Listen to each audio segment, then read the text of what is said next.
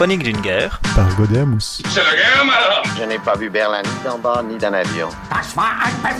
Il nous faut des bangalores, des torpilles, des bazookas, des mortiers, des cisailles. Personne parlait guerre. Deviens grand. J'ai glissé, chef.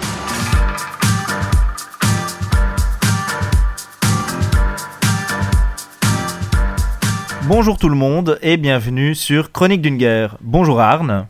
Bonjour Mathias. Tu vas bien? Mais oui, mieux que, mieux que les troupes. mieux que les troupes françaises, très certainement. Incroyable. Désolé, la bl- ce sera la dernière fois que je fais la blague, je pense.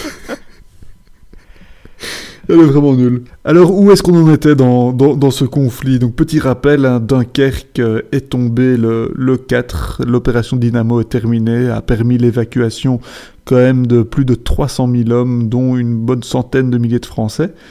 Donc, tout ça est une bonne nouvelle pour eux. La mauvaise nouvelle, c'est qu'ils ont perdu plein plein de matos et quand même beaucoup d'hommes et de navires.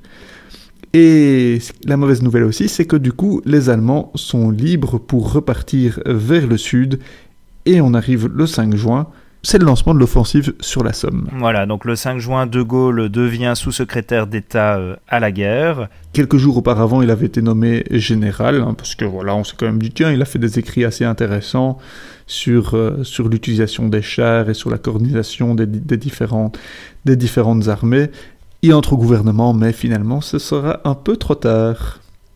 Et donc on arrive le 6 juin, où là on a un percement allemand entre Amiens et la côte, alors que le reste de, de la ligne plus, tient plutôt bon. Les Allemands se dirigent vers la frontière suisse en espérant prendre à revers la ligne Maginot. Le 7 juin, ils n'en sont plus qu'à une trentaine de kilomètres de Rouen et de la Seine. Alors en Norvège, bah, le roi et son gouvernement partent pour l'Angleterre. Le 8, en, en représailles du, du, bombardement de Paris qui avait eu lieu euh, quelques jours plus tôt, écoutez notre euh, épisode précédent pour ça, les Français envoient un bombardier, un seul, le Jules Verne, euh, quel beau nom, -hmm. pour bombarder Berlin. Qui va faire un joli petit bombardement de nuit. Qui, voilà, c'est juste pour euh, un bombardement très très symbolique. En parlant de bombardement, les, les Allemands commencent déjà à repérer ce qui se passe, du, enfin à repérer les côtes anglaises. Pour le futur. Du côté français, il y a une tête de pont qui est faite euh, sur l'Aisne par les Allemands, près de Soissons, et on a des combats euh, qui vont continuer sur à peu près tout le front. Alors toujours le 8, on a une très grande bataille no navale sur le front norvégien, donc beaucoup, beaucoup plus au, au nord, en, en, en, mer du Nord.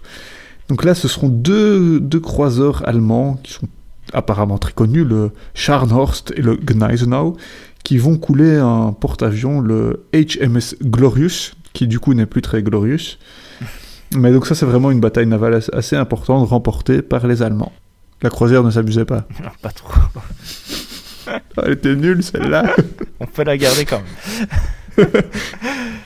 Alors, gardons notre sérieux, Arne. Les, les, les choses Pardon. vont mal pour la France. Tout à fait, les événements sont tragiques. Voilà. Le 9 juin, De Gaulle est envoyé à Londres pour demander de l'aide, notamment l'envoi de troupes et l'aide de l'aviation anglaise. Sur le territoire français, c'est la prise de Rouen, de Dieppe et de Compiègne, donc on voit que là les Allemands se rapprochent plutôt pas mal de Paris. Hein. Alors les forces de Guderlin renforcent l'attaque hein, pour casser les lignes françaises autour de Reims, et donc là les, les pertes vont être lourdes, mais les Français vont tenir bon. Et sur le front norvégien, bah c'est vraiment la fin, vu que le, le, les Allemands réoccupent donc Narvik, qui avait été évacué par les Alliés juste avant.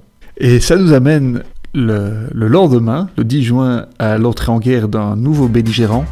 Mais ça, ce sera pour une prochaine fois. Ciao